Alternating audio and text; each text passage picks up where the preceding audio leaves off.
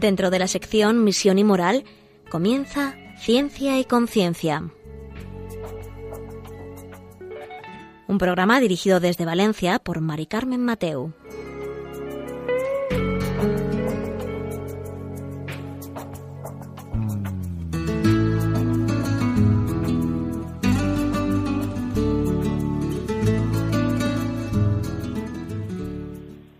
Buenas tardes, queridos oyentes. Un miércoles más. Aquí estamos con vosotros en Ciencia y Conciencia, un programa que hacemos desde el Observatorio de Bioética de la Universidad Católica de Valencia. Y hoy vamos a hablar un tema que os va a sorprender, espero, eh, a sorprender, a gustar y a disfrutar. Em, vamos a hablar sobre los límites éticos del al embellecimiento. Em, nos estamos obsesionando especialmente con la estética sí, no. Eh, ¿Entendemos el ejercicio físico como algo que nos encontramos bien o qué estamos buscando con, con ese ansia por, por, el ejercicio físico que hacemos? Mm, ¿Hay límites éticos aquí? ¿Hay postureo? ¿Hay ansia? Eh, ¿Quiénes están más, más en riesgo? ¿Quiénes no? Eh, ¿Existe verdaderamente un tsunami estético en esta sociedad? Pues de todo esto vamos a hablar hoy con un invitado muy especial.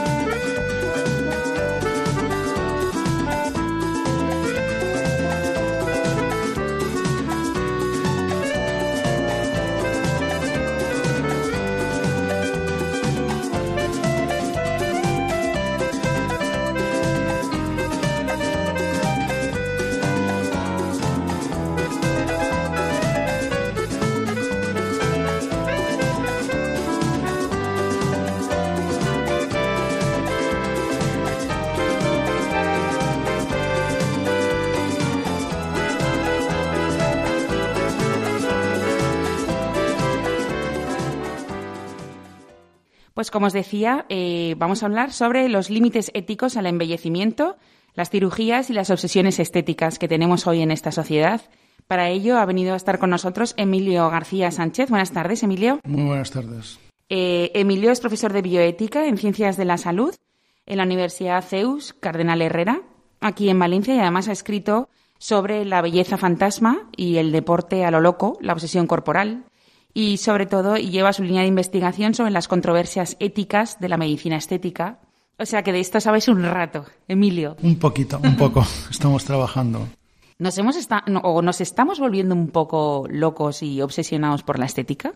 Bien, pues eh, digamos que desde hace unos 20, 30 años más o menos, sí que podemos considerar que ha aumentado la preocupación por la, eh, digamos, por la imagen corporal. Eh, ¿En qué sentido? En el sentido de que se le ha dado un valor excesivo cada vez más, yo suelo usar la palabra hipertrofiar, se está hipertrofiando el valor de la imagen corporal. De tal modo que, con respecto a hace 20 o 30 años, pues hoy mm, vales lo que valga tu imagen, ¿no? O, o, lo que, digamos, lo que transmites con tu imagen corporal, física, estética, da la impresión de que, en fin, de que de que se coloca en, en, las prioridades, se coloca en un nivel muy elevado, ¿no? Y por tanto nos están, digamos, eh, presionando, estamos teniendo pues una visión un tanto exagerada de la importancia que tiene la imagen corporal en, en la persona, ¿no? Y esto está llevando a que gente que antes no se preocupaba, pues gente empiece a, bueno, a preocuparse, a obsesionarse un poco, a, a mirarse excesivamente el cuerpo y esto pues genera una intranquilidad ¿no? y genera un cierto estrés. Me ha llamado la atención, como tú dices, eh, nos, nos, miramos más el cuerpo y, y, hablamos de estado físico, pero el estado físico eh, es realmente cómo tenemos el cuerpo o cómo nos encontramos realmente por dentro. Vale, entonces está todo conectado, es decir que porque porque claro normalmente cuando te ves bien físicamente pues esto lógicamente eh, genera un cierto bienestar también psicológico y mental, ¿no? Por tanto, eh, es normal que ante pues un problema físico que puede tener una consecuencia estética, es normal que esto pueda generar una cierta intranquilidad o pueda generar un cierto inquietud interior, ¿no? Pero eh, ¿qué está sucediendo hoy día? Que por este contexto tan exagerado de la estética y de la imagen, pequeños defectos estéticos que antes tampoco le dábamos tanta importancia y que no nos influían tanto, ahora sí que están cogiendo cada vez más importancia y pueden afectar a la persona de modo más interior, ¿no? En su autoestima, ¿no? Hmm. Entonces, pues sí que se está notando que, bueno, pues que cada vez interiorizamos más los problemas externos, ¿no? Corporales, ¿no? Y, y esto hay que tenerlo en cuenta, hay que saberlo para saber controlarlo, porque no tiene por qué un pequeño defecto físico o una pequeña carencia estética no tiene por qué mm, alterar interiormente eh, la vida de una persona, ¿no? Y sus valores y su proyecto de felicidad y es decir, tenemos que evitar hacernos depender tanto, tanto de, de, lo estético, ¿no? Entonces, la conclusión es que nos estamos cuidando más por fuera que por dentro. Efectivamente, yo creo que está habiendo una, una tendencia a que precisamente como a la imagen se le está dando un precio cada vez más elevado, estamos cultivando más la parte externa que la, que la interna, ¿no? De tal modo que si hipertrofiamos lo externo, la consecuencia es que atrofiamos, atrofiamos la parte interior, ¿no? Cuando digo atrofiar la parte interior, ¿a qué me refiero? Bueno, a que en la vida de una persona, pues, aparte de la belleza, que forma parte importante ¿no? del ser humano, ¿no? Hay otros aspectos que también hay que cultivar, ¿no? Hmm. Y hay que cultivar la amistad, hay que cultivar la solidaridad, hay que cultivar la amabilidad, hay que hmm. cultivar, pues, no sé, el buen hacer, el trabajar bien. Entonces, claro, mm, mm, hay que estar atentos para que no vaya ocupando cada vez más espacio el elemento exterior, ¿no? Y en cambio el interior dejemos de cultivarlo, ¿no? Allí en, tus investigaciones y en tus escritos hay un hay una algo que me ha llamado mucho la atención y es el nombre de la belleza, una joya que nos están robando. Pero no somos más bellos cada día, no nos vemos todos tan bien. Claro, entonces, ¿qué pasa ahí? Que la, belleza, eh, la belleza es un diamante, es una esmeralda, es una joya, ¿no? Porque de hecho, eh, no sé si estarás de acuerdo que nos enamoramos a través de la belleza. ¿Mm? Eh, a través de la belleza incluso de las personas y de la naturaleza podemos, podemos ver un, reflejo de la propia belleza de Dios también. Y, y por tanto eh, la belleza pues es un, diamante que, que, tenemos que protegerlo porque si no lo protegemos si no lo cuidamos pues bueno pues se puede se puede corromper. Es decir es algo tan importante la vida de una persona tiene un valor elevado que si no se usa adecuadamente, pues el peligro que tiene es que esa belleza pues acabe haciéndonos daño. Y acabe corrompiéndose y acabe pues mm, tristemente acabe convirtiéndose pues en una fuente de preocupaciones, de ansiedad, en una fuente de conflictos y eso es lo que no digamos no puede ser porque la belleza digamos lo que nos permite es descubrir, pues, mm, por ejemplo, descubrir la verdad de las cosas, decir que la belleza nos, nos, nos da alegría, es una fuente también de alegría y por eso es importante que la tengamos, por así decir, bien situada ¿no? y, y bien protegida, ¿no? porque es un diamante. Y mm, claro, todo esto que estamos viviendo ahora mismo con, con, la pandemia parece que nos estamos dedicando o nos hemos dedicado a, mm, a cuidarnos mucho también a comer más, sí. ¿no? Porque hemos estado mucho tiempo en casa a movernos menos, a, a, cuidarnos más. Se suponía que deberíamos estar todos como más guapos, más bellos, más... Pues en general lo que ha sucedido es que inevitablemente, teniendo en cuenta la vida más sedentaria a la que se nos ha obligado con el confinamiento, pues hemos disminuido la actividad física. Es decir, que no hemos tenido más remedio que, que bueno, pues que estar mucho tiempo sin movernos, ¿no? En casa, en pocos metros cuadrados y luego, por otra parte, dada la situación de cierto enclaustramiento, pues esto genera un poco de inquietud, de ansiedad y una tendencia es que, es que uno tiende a comer. Tiende a comer, bueno, aparte de los momentos del día previstos de comida, merienda, cena, almuerzo, pues en fin, estás, estás en casa, tienes más facilidad para acceder al frigorífico, para decir, pues mira, ahora me como esto, me como un, lo que sea, ¿no? y, entonces, de modo generalizado, lo que se ha comprobado al disminuir la actividad física es que ha habido un aumento del peso corporal. Entonces, claro, esto ya depende de, de, las personas. Hay gente que eso lo, lo están viendo con horror, con pánico, porque, claro, tras el confinamiento o cuando ya volvamos un poco ya a la normalidad, pues claro, voy a salir a la calle o ir a la playa, a la piscina, al gimnasio y entonces se va a ver que bueno, pues que tengo un cierto sobrepeso, ¿no? con respecto a antes del confinamiento. Entonces hay gente que esto lo puede lo puede valorar como algo, no sé, ¿no? como algo muy negativo y le puede generar pues una inquietud. Entonces sí que de modo general insisto en que en que ha habido un cierto descuido, pero es que por otra parte no, no teníamos no teníamos muchas más posibilidades. Hay gente que ha hecho deporte en casa, han aumentado la compra de bicicletas estáticas y de todo tipo de, de aparataje, pero aún así, claro, tanto confinamiento inevitablemente nos ha hecho pues llevar una vida sedentaria, ¿no? Y, también hablas mucho de tsunami estético. Sí. Cuéntanos qué es este sí, tsunami. El tsunami es utilizando esta, este fenómeno de la naturaleza que, Hmm. que es una especie como de maremoto, ¿no? Que genera que genera pues mm, pues unas olas tremendas, altísimas.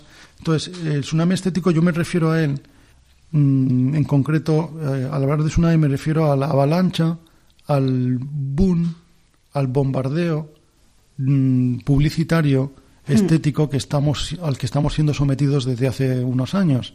Bombardeo que se refiere a, a una publicidad estética especialmente exagerada, ¿no? de tal modo que eh, por los, a través de los más media, a través de la publicidad, radio, la radio no, perdón, pero bueno, algunas, algunas veces sí, pero sobre todo eh, todo lo que son las pantallas, películas, series, revistas, internet, lo que nos llegan son mensajes constantes de que tenemos que eh, retocar el cuerpo, embellecer el cuerpo, someter el cuerpo a, procedimientos estéticos porque mm, hay ahora mismo un icono de, belleza que es el que está triunfando tanto en hombres como mujeres y lo que nos están transmitiendo es que, mm, que tenemos que ajustarnos y tenemos que encajar en ese molde que es el molde ahora normal de la belleza, ¿no? Entonces el, el bombardeo de mensajes pues es elevado, ¿no? Como, y de hecho las publicidades de todo tipo de productos pues ¿quiénes son los que aparecen en esas publicidades? Pues son mujeres o son hombres especialmente, digamos, atractivos desde el punto de vista corporal, ¿no? Y, Hmm. y eso, claro, parece que no, pero si estamos rodeados constantemente de imágenes espectaculares de hombres y de mujeres, uno interioriza que ese modelo es el modelo que hay que conseguir. Ese modelo es el que, digamos, uno tiene que trabajar para, por- porque claro, si no lo alcanza, bueno, pues puedes tener menos éxito en tus relaciones, éxito social, triunfas menos, exige también el riesgo a que si no alcanzo ese modelo, pues pueda ser discriminado, pueda ser excluido. Entonces, claro, esto al final depende de cada persona, pero puede haber personas que tengan una fragilidad en su personalidad, que se vean especialmente manipuladas con este tipo de imágenes. Sobre todo el sector juvenil es el que más se siente manipulado, ¿no? Porque son, digamos, gente que está creciendo, que está madurando, que están en proceso de, ¿no? De también de, de- de aclararse con su propia corporalidad y, y este tipo de mensajes les, bueno, pues les apabulla y les altera, ¿no? Claro, también decías en, en los, em, en el tema de la publicidad, Hmm. em, antes siempre veíamos a mujeres espectaculares, pero ahora también vemos hombres. Sí, Entonces, ahora la publicidad también va dirigida a los hombres. Sí, efectivamente. Digamos que normalmente en el campo de la estética la mayor parte de la publicidad va enfocada a mujeres, pero desde hace ya unos años ha crecido la preocupación estética en, Mm. en, en varones, ¿no? En hombres, ¿no? Y, y esto se observa, por ejemplo, en un, un dato concreto que, que lo pone de manifiesto, es la preocupación en concreto que hay por el tema de, de, de la caída del pelo, en concreto de la calvicie. Yo no sé si saben que prácticamente todos los años, desde España a Turquía, eh, viajan en torno a unos 7.000, 8.000 españoles a clínicas de Estambul para hacerse injertos de pelo No me digas. así como, como lo oyes. Y de hecho, eh, hay gente que con- me contó hace poco un amigo que estuvo de viaje de bodas en Estambul y a la vuelta vio pues bastante gente que iba con la cabeza vendada. Y entonces no sabía si es que eran musulmanes o qué eran. Entonces luego comprobó que no, que no eran musulmanes, eran españoles que se habían sometido a injertos de pelo, ¿no? Y lo digo para que veáis un dato que, que muestra que ya hoy el hombre, digamos, eh, forma parte también de, digamos, de, lo- de un objeto publicitario y muchas marcas de cosméticos, marcas de colonias, marcas y luego también procedimientos están buscando al hombre como otro otro cliente potencial, ¿no? El principal cliente es actualmente sigue siendo la mujer, el 90% de los procedimientos estéticos eh, pues se somete en mujeres. El 90. El 90%. Estamos todavía en un 90%, son digamos la mayor parte son mujeres. Y 15%, 10-15% va aumentando progresivamente los casos de hombres que se someten a, a procedimientos estéticos, ¿no? Claro, yo recuerdo eh, clínicas de medicina estética, la publicidad siempre hay mujeres en la... Lo que pasa es que eh, sí que empezamos a ver ya publicidad hmm. de, de, pues o procedimientos o cosas para hombres. Para hombres también, sí. Y ya ves que en las inter, bueno, pues en las mediaciones ya antes eran simplemente mujeres las que iban a estas clínicas. Exacto. Entonces está aumentando, sobre todo eh, por si os interesa, eh, ahora mismo las operaciones estéticas en varones más habituales son mm, la abdominoplastia, de tal modo que como, como forma parte del icono masculino, hay un elemento estético importante que es lo que se llama la tableta de chocolate en el abdomen, también llamado six-pack, como dicen los, los ingleses. Six-pack quiere decir paquete de seis, de, seis cervezas. Exacto, entonces eh, esta es una de las, llamémosle, eh, procedimientos estrella en, en varones, eh, la abdominoplastia. Aparte de los temas capilares, injertos de pelo, también cuestiones de Botox, de esta sustancia que se pone para temas de, de, arrugas en la piel, también liposucciones y luego, eh, en algunos casos, aunque esto pueda parecer, sinceramente lo digo, pero creo que es bueno que se sepa, ¿no? que está habiendo también un incremento de varones que quieren hacerse tratamientos estéticos, digamos, en el propio aparato reproductor, en concreto alargamiento de pene. ¿no? Creo que, lo digo con todo el respeto, pero lamentablemente esto está sucediendo, ¿no? Y es un tipo de, práctica, bueno, pues que en algunos sitios se va extendiendo, ¿no? Vaya, qué curioso. Y bueno, ya veis que está siendo eh, muy interesante y sobre todo muy innovador, o por lo menos renovador de, de, ideas. Y ahora enseguida vamos a escuchar un poco de música y, y, enseguida vamos a preguntarle a nuestro, a nuestro invitado más temas sobre el tsunami estético y sobre si hay límites éticos a todo este embellecimiento o no.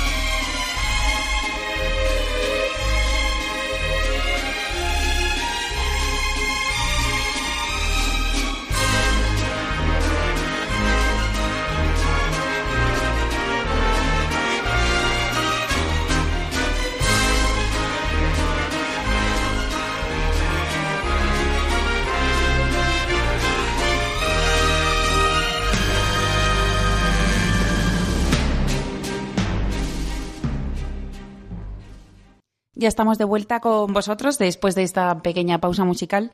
Y hoy estamos hablando de los límites éticos al embellecimiento, cirugías y obsesiones estéticas, que, mm, hoy estamos con el profesor Emilio García Sánchez, que él investiga controversias éticas de la medicina estética, es profesor de bioética en el CEU Cardenal Herrera en Ciencias de la Salud y ha escrito sobre la belleza fantasma y el deporte a lo loco, la obsesión corporal y estábamos hablando sobre el estado físico, pues el tsunami estético, todo lo que nos, nos ha venido encima y a veces que no somos conscientes de esto, sino, bueno, sí, a mí me llamaba la atención, pero tampoco era algo tanto como lo que nos está contando nuestro invitado de hoy.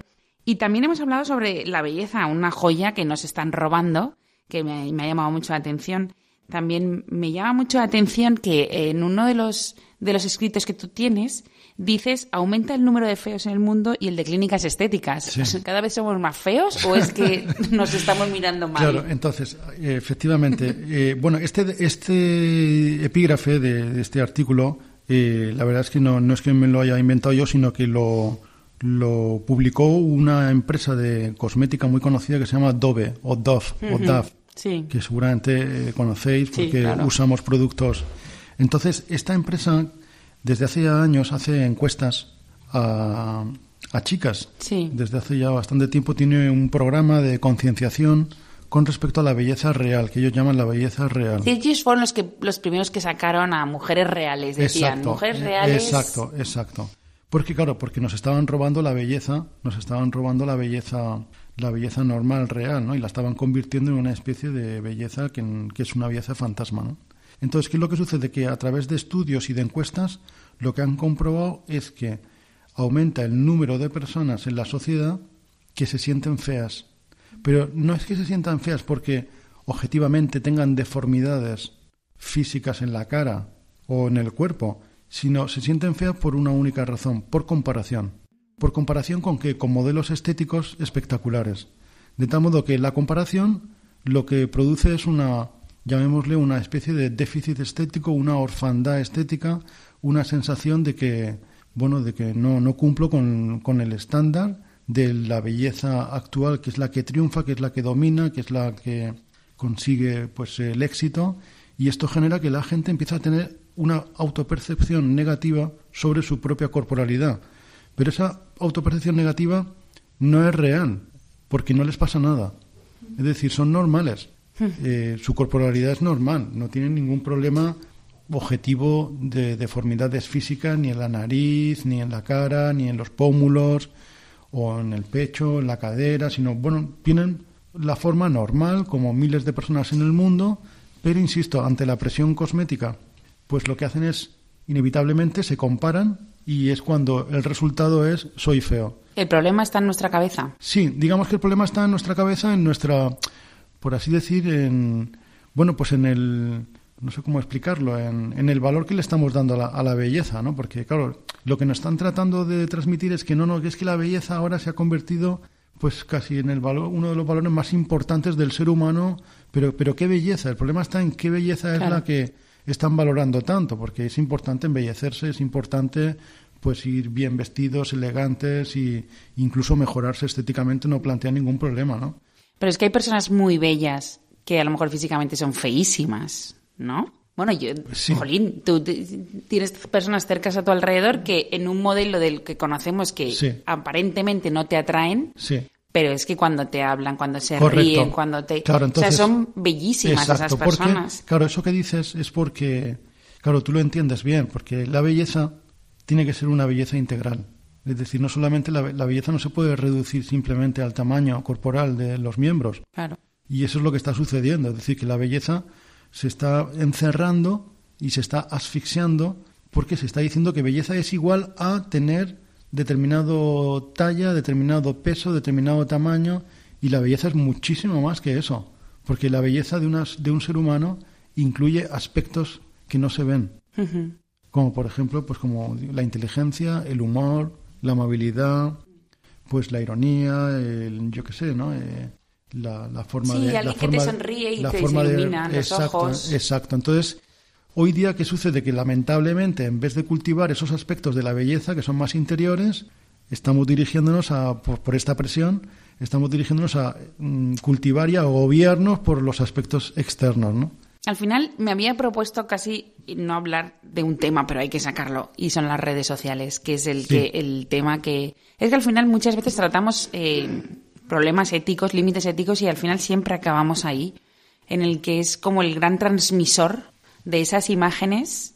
Sí. Bueno, cuéntanos tú. Sí, aquí el problema está, está en que, eh, no sé cómo explicarlo, eh, las redes sociales pues las podemos usar pues correctamente y pueden ser un buen medio de tener relaciones con tus amigos, conocidos, amigos y pueden tener una función positiva desde el punto de vista de la comunicación. Y de hecho, hmm. pues si las usas pues controladamente mm, no plantean ningún problema, es decir, que no hay que demonizar, en mi opinión, no hay que demonizar a las redes sociales, ¿no? Pero lo que sucede sobre todo más en gente joven, aunque también en no tan joven, es que las redes sociales me gusta decirlo así, se han convertido en las nuevas pasarelas y también en lo que yo denomino los nuevos estanques de narciso, estanques narcisistas, porque se han convertido en plataformas en las que lo que uno busca realmente es el reconocimiento de los demás.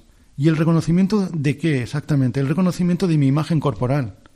No de, no sé, no de mis acciones, de mis actos, de mis obras, sino en concreto lo que se busca es cómo me están valorando los demás en las redes sociales, cómo están valorando mi último modelo, mi último eh, prenda que me he comprado, o mi última operación, o esta nueva foto que me he hecho de perfil en donde destaco más determinada parte. Entonces, claro, se han convertido las redes, pues como digo, en los nuevos escaparates donde estamos desfilando y donde nos van evaluando hasta el punto que bueno pues que hoy día mm, pues mucha gente está inquieta diariamente por saber si la última foto que han subido pues ha recibido muchos, pocos o ningún likes. Entonces, claro, se, está generando una, eh, un comportamiento adictivo a estar pendiente constantemente de, de, la valoración que están haciendo las redes sociales de mi, de mi imagen. ¿no?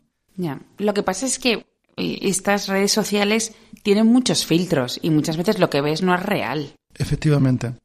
Hay un filtro que se llama Snapchat, no sé si os suena, que lo que hace es que, esto es bastante curioso, que las imágenes que tú te haces con un móvil, tú te haces un selfie y eh, esa imagen tú la puedes manipular a través de un filtro que se llama Snapchat, de tal modo que puedes eh, modificar un poco la nariz, colorear un poco la cara para que mm, brille más, eh, quitarte unas arrugas de la frente y entonces claro, esa es luego la foto que definitivamente subes a subes a Instagram, ¿no?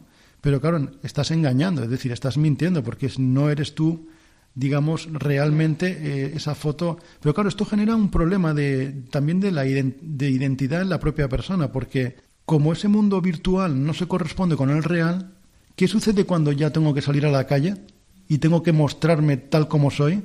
Entonces, claro, entra una ansiedad y un agobio porque, claro, como he estado subiendo repetitivamente imágenes mías manipuladas que no se corresponden con mi corporalidad, cuando salga a la calle, claro, tengo que tratar de, que, de que, oye, que, que tengo que ser el mismo, ¿no? Tengo que ser el mismo en las redes que en la calle. Entonces se produce ahí una contradicción. Y esto lleva a que gente, está llevando a que gente, las fotos que han filtrado, que han manipulado, vayan luego con esa misma foto a las clínicas estéticas para pedirles asemejarse a esa foto suya que en realidad son ellos. Bueno, esa foto suya son ellos pero manipulados. Pero como ellos manipulados estéticamente reciben muchos likes y esto les genera, por así decir, como se suele decir fisiológicamente, una descarga de dopamina importante, hmm. porque es como un bombón, es un adictivo grande, necesitan que, claro, que luego la realidad sean igual que en, el, en el mundo virtual. Entonces, no tengo más remedio que someterme a un procedimiento estético para que se identifique la misma imagen. Y el procedimiento estético puede ser una rinoplastia, un lifting facial, una mamoplastia de aumento, una liposucción, una abdominoplastia, una gluteoplastia. Ya, ya. Claro, aquí donde dejamos los límites éticos. claro, entonces, ¿Existen los límites éticos? Claro, entonces aquí entramos en un tema un tanto, digamos, controvertido, porque eh, tenemos que ser conscientes de que muchos de estos tratamientos, por no decir todos, esos tratamientos en teoría los ejecutan y los llevan a cabo personal médico. Es decir, son médicos los que están trabajando en clínicas estéticas. Mm. Puede haber clínicas estéticas que no haya médicos propiamente y que lo estén haciendo personal, no sé, diferente a un médico, pero en fin, es muy raro. En general, en las clínicas estéticas lo que trabajan son, son médicos, ¿no? Entonces, claro, aquí, en primer lugar, a mí lo que me suscita controversia es si realmente los médicos, cuál es el, por así decir, el motivo que les lleva a ejecutar este tipo de operaciones. Es decir, ¿es un motivo realmente terapéutico? Es decir, esos médicos que llevan a cabo procedimientos estéticos exclusivamente con un fin estético, porque aquí hay que distinguir operaciones estéticas que son reconstructivas, que son reparativas por un accidente, por un tratamiento oncológico, por una deformidad física eh, congénita. Es decir, hay que distinguir lo que son, por así decir, defectos físicos que requieren una intervención quirúrgica plástica reconstructiva. Eso hay que distinguirlo de la mayoría de personas que acuden a clínicas estéticas por puro placer, capricho, para embellecerse, para, digamos, eh, sentirse mejor hmm. con ellos mismos. Entonces, lo que está sucediendo es que, claro, que los médicos, de algún modo, lo que se están encontrando es que aumenta la, la demanda de, de, personas que quieren someterse a procedimientos estéticos, ¿no? Y, y, claro, el primer punto que surge de controversia es realmente estas personas, mm, el procedimiento al que se les va a someter es un procedimiento realmente médico, desde el punto de vista de los objetivos de la medicina, de los fines de la medicina, de la misión de la medicina, pues sabemos que la medicina, el principal fin que tiene es curativo, terapéutico. Entonces, primera cuestión, eh, ¿son realmente procedimientos médicos teniendo en cuenta los fines de la medicina? ¿Son pacientes?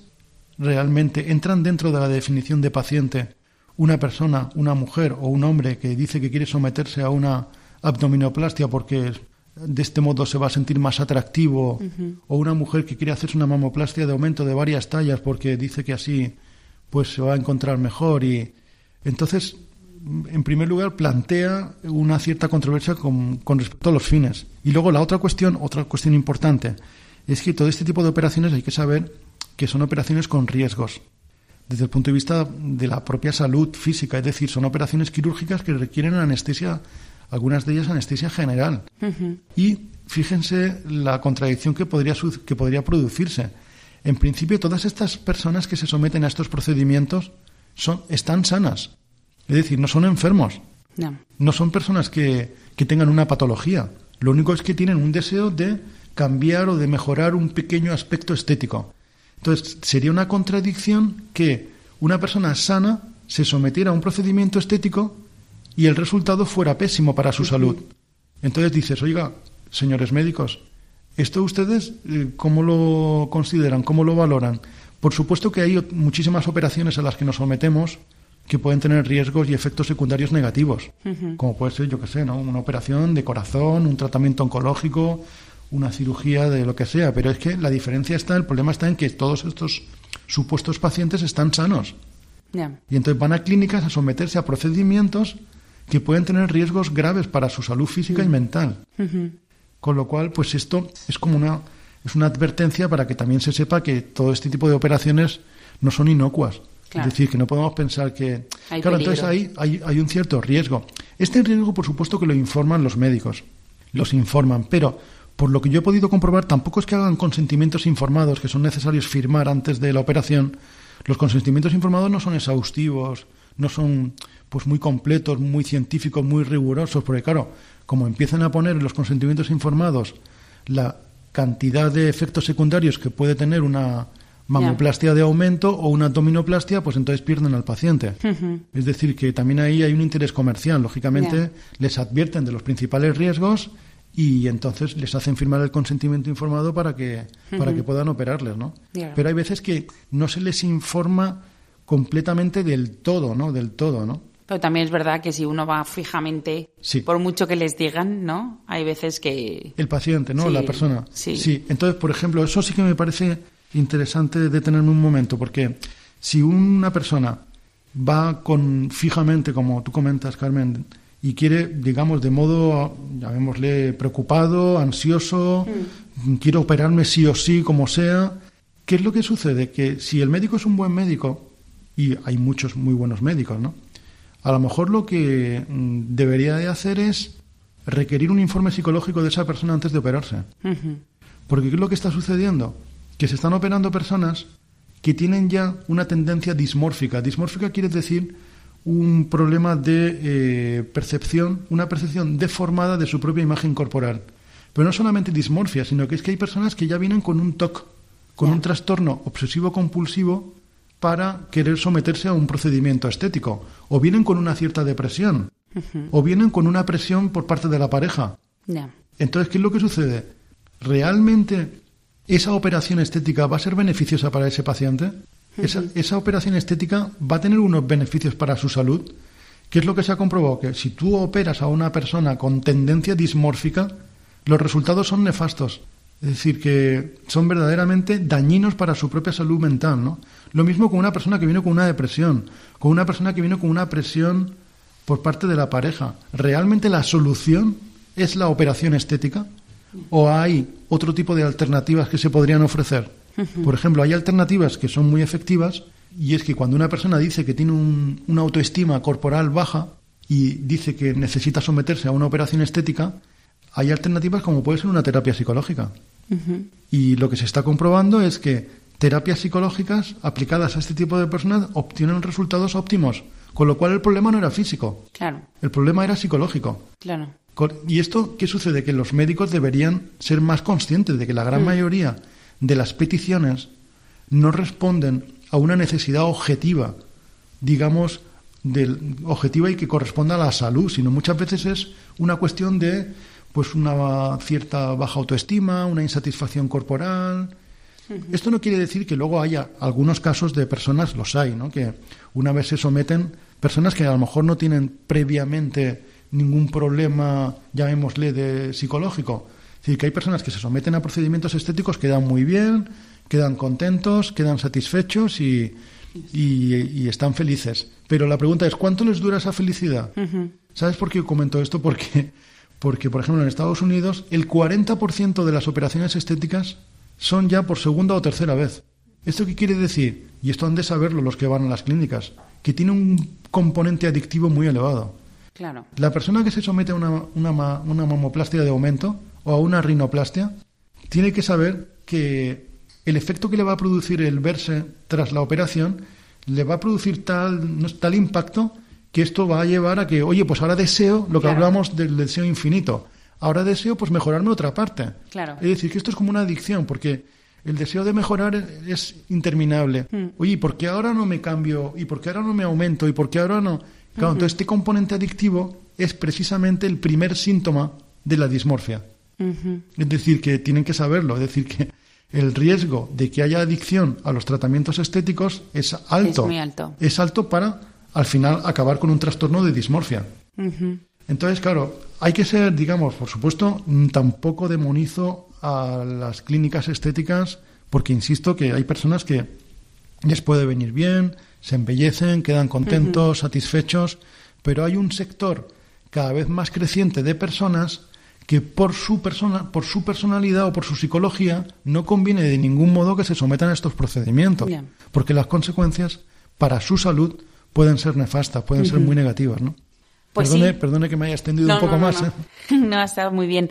Eh, sí, porque hemos visto buenos límites y, y, sobre todo nosotros mismos tenemos que, también que ponernos estos límites. Y a mí me gustaría que escucháramos un poco de música ahora y luego eh, vamos a preguntarle a nuestro invitado sobre que nos deje con buen sabor de boca, eh, que nos dé propuestas, ¿no? Que para recuperar la belleza o el sentido de la belleza en nuestras vidas.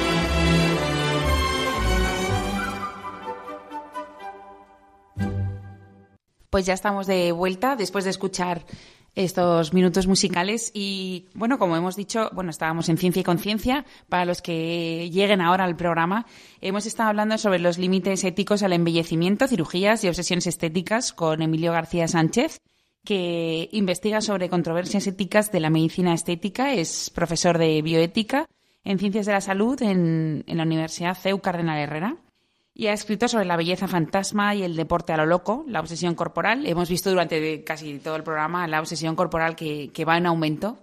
Y me llama la atención que no tengamos obsesiones sobre nuestra mente o, nuestro, o nuestra alma, ¿no? O sea, nos interesa lo que se ve desde fuera. El postureo, ¿no? Que, el postureo, sí. Que nos gusta tanto de los fotocall. Sí. Cuando hay, bueno, yo lo reconozco que cuando hay un fotocall voy a verlo. Pero me gusta. Pero bueno, y nos hemos quedado en esta parte en la que yo he dicho a los oyentes que te iba a preguntar sobre las propuestas para recuperar el sentido de la belleza y el deporte. Has metido también ahí el deporte, ¿no? Porque a lo mejor estamos un poco también obsesionados con este del confinamiento y el deporte. Sí, bueno, el deporte es que está conectado, porque, claro, hay gente que hace deporte y hace prácticas deportivas para sentirse bien, para eh, mantener bien el cuerpo y eso está súper bien y es muy recomendable y hay que mm. hacerlo. Pero de nuevo hay otra vez una frontera que, o una línea roja que hay que evitar saltarse, que hay que intentar no, no saltar, porque ¿cuál es la línea roja? De nuevo, obsesionarme con la forma física. Y entonces me machaco el cuerpo en el gimnasio o corriendo, porque, pero ¿por qué me lo machaco? Porque de nuevo lo que tengo que conseguir es alcanzar el icono como meta. Es decir, que ya la meta no es sentirme bien, estoy hacer ejercicio físico para incluso para bajar un poquito de peso, para mantener la forma, no, es que ya voy al gimnasio porque tengo que sacar este músculo que todavía no he logrado sacar. Y entonces hasta que no lo saco, no paro, ¿no? Donde digo el músculo, digo, eh, bueno, pues eh, adquirir una mayor eh, musculatura o, hmm. o, conseguir un, no sé, estar más delgado todavía de lo que estoy o más delgada. Entonces, de nuevo, hay que poner un límite y hay que poner un control. Si no, al final es que nos acabamos volviendo locos, ¿no? Bueno, ¿y qué propuestas nos das para recuperar el sentido de la belleza? Vale, entonces, propuestas, de nuevo, se puede hablar de un tsunami de propuestas. Es decir, que... hay muchas. Entonces, hay muchas. Entonces, a mí siempre me gusta decir, quizá puede ser un poco poético, ¿eh? pero o puede ser demasiado simbólico, pero me gusta siempre recomendar un cosmético, que es el cosmético que más enloquece, que es el amor. Es decir, que a veces se nos olvida que, bueno, pues que lo más importante en la vida de una persona es amar y sentirse amada, ¿no?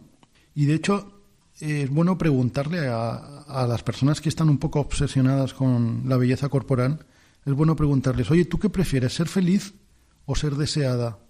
¿Tú qué prefieres, ser amada o ser deseada? Porque no es exactamente lo mismo, ¿no?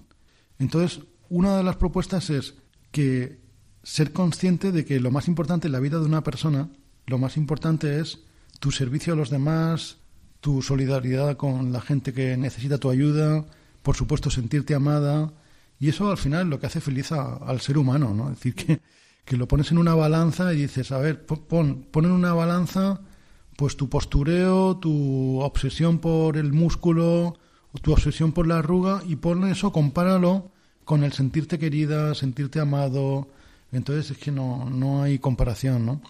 Luego, por otra parte, eh, recomendaciones más prácticas. Eh, no medir tu felicidad mm, ni tu satisfacción personal por el número de likes. Es decir, que desconéctate del número de likes, ¿no? Es decir, que no, no te obsesiones por lo que piensen los demás sobre ti.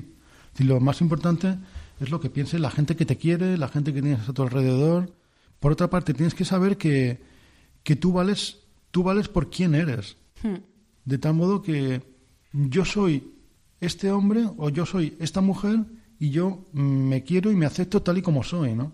Por supuesto, me puedo embellecer, puedo mejorar, pero, pero digamos que no necesito tener que someterme pues a una lista de, de cambios para que entonces ya yo me acepte de verdad como hombre o como mujer. Sinceramente, yo soy este hombre, soy esta mujer y me quiero así como soy, ¿no? Hmm. Por supuesto, cuidando la salud, haciendo mi deporte, comiendo pues lo que debo de comer con una dieta equilibrada, pero no intentando ser más de lo que realmente soy porque me presionan externamente a que aparente, a que aparente más de lo que soy, ¿no? Mm. Si al final si aparentas más de lo que eres, pues al final, tarde o temprano, vas a entrar en crisis, ¿no? Mm. Es decir, que vas a entrar en crisis de identidad, de exactamente qué es lo que quiero en mi vida y...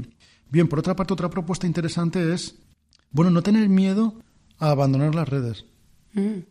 Es decir, que no pasa nada, no, nadie se ha muerto, nadie ha fallecido porque, mira, he cerrado mi cuenta de Instagram y, y me dio un infarto. No, no, no ha pasado nada.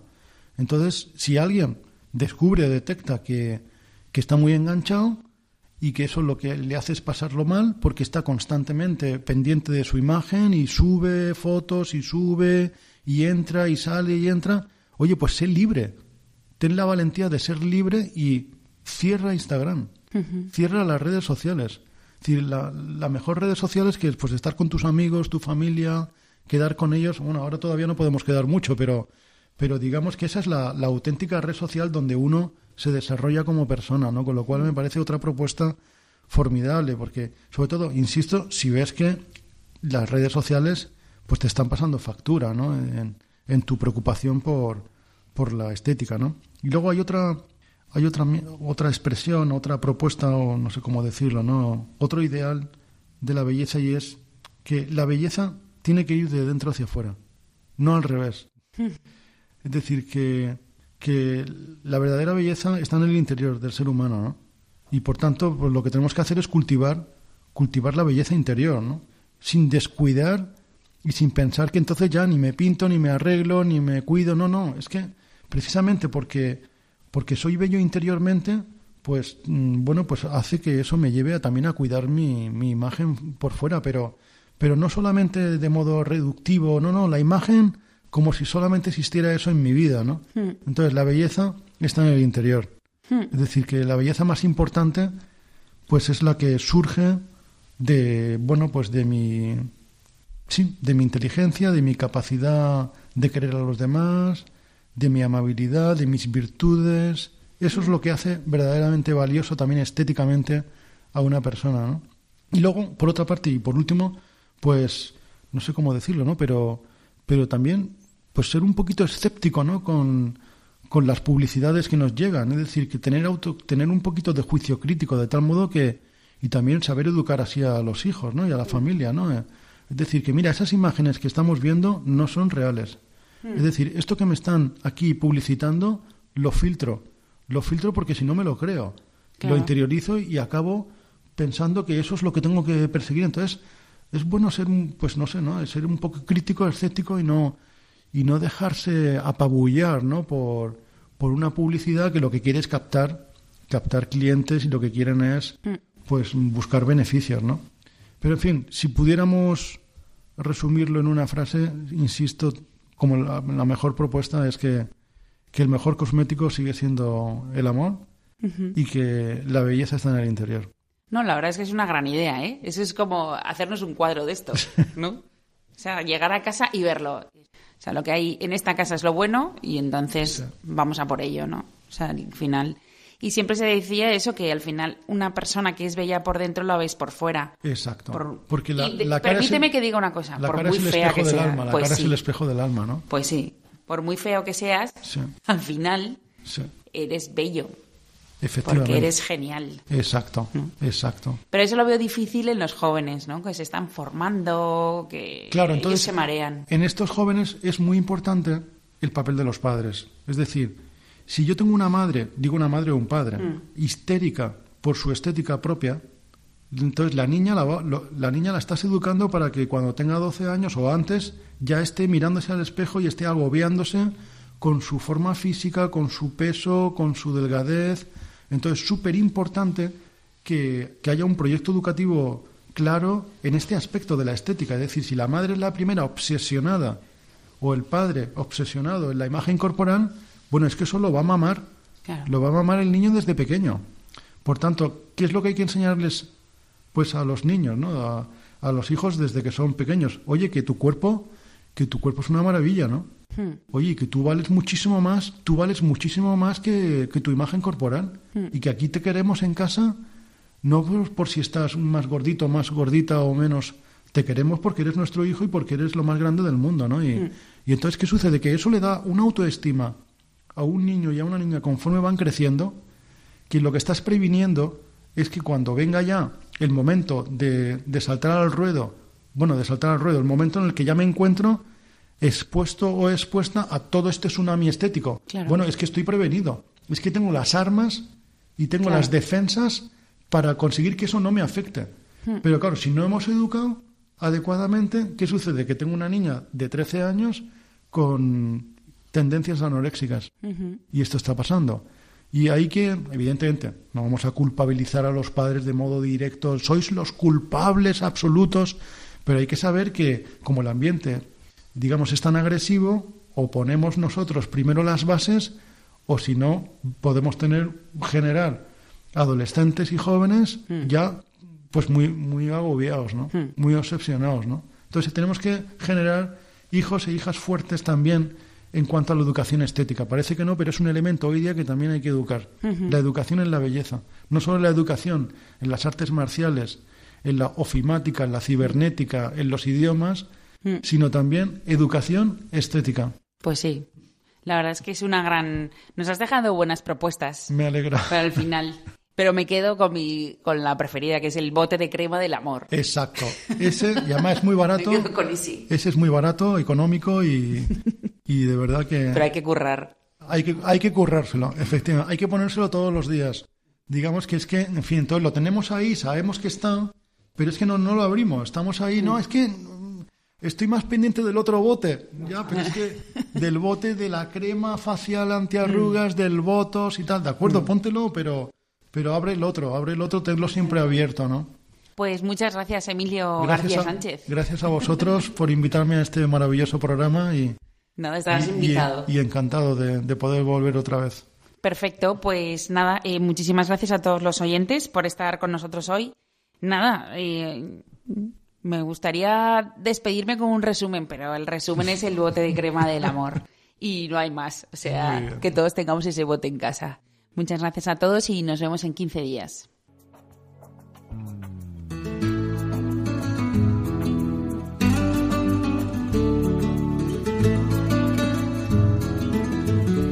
Finaliza así en Radio María Ciencia y Conciencia, un programa dirigido desde Valencia por Mari Carmen Mateu.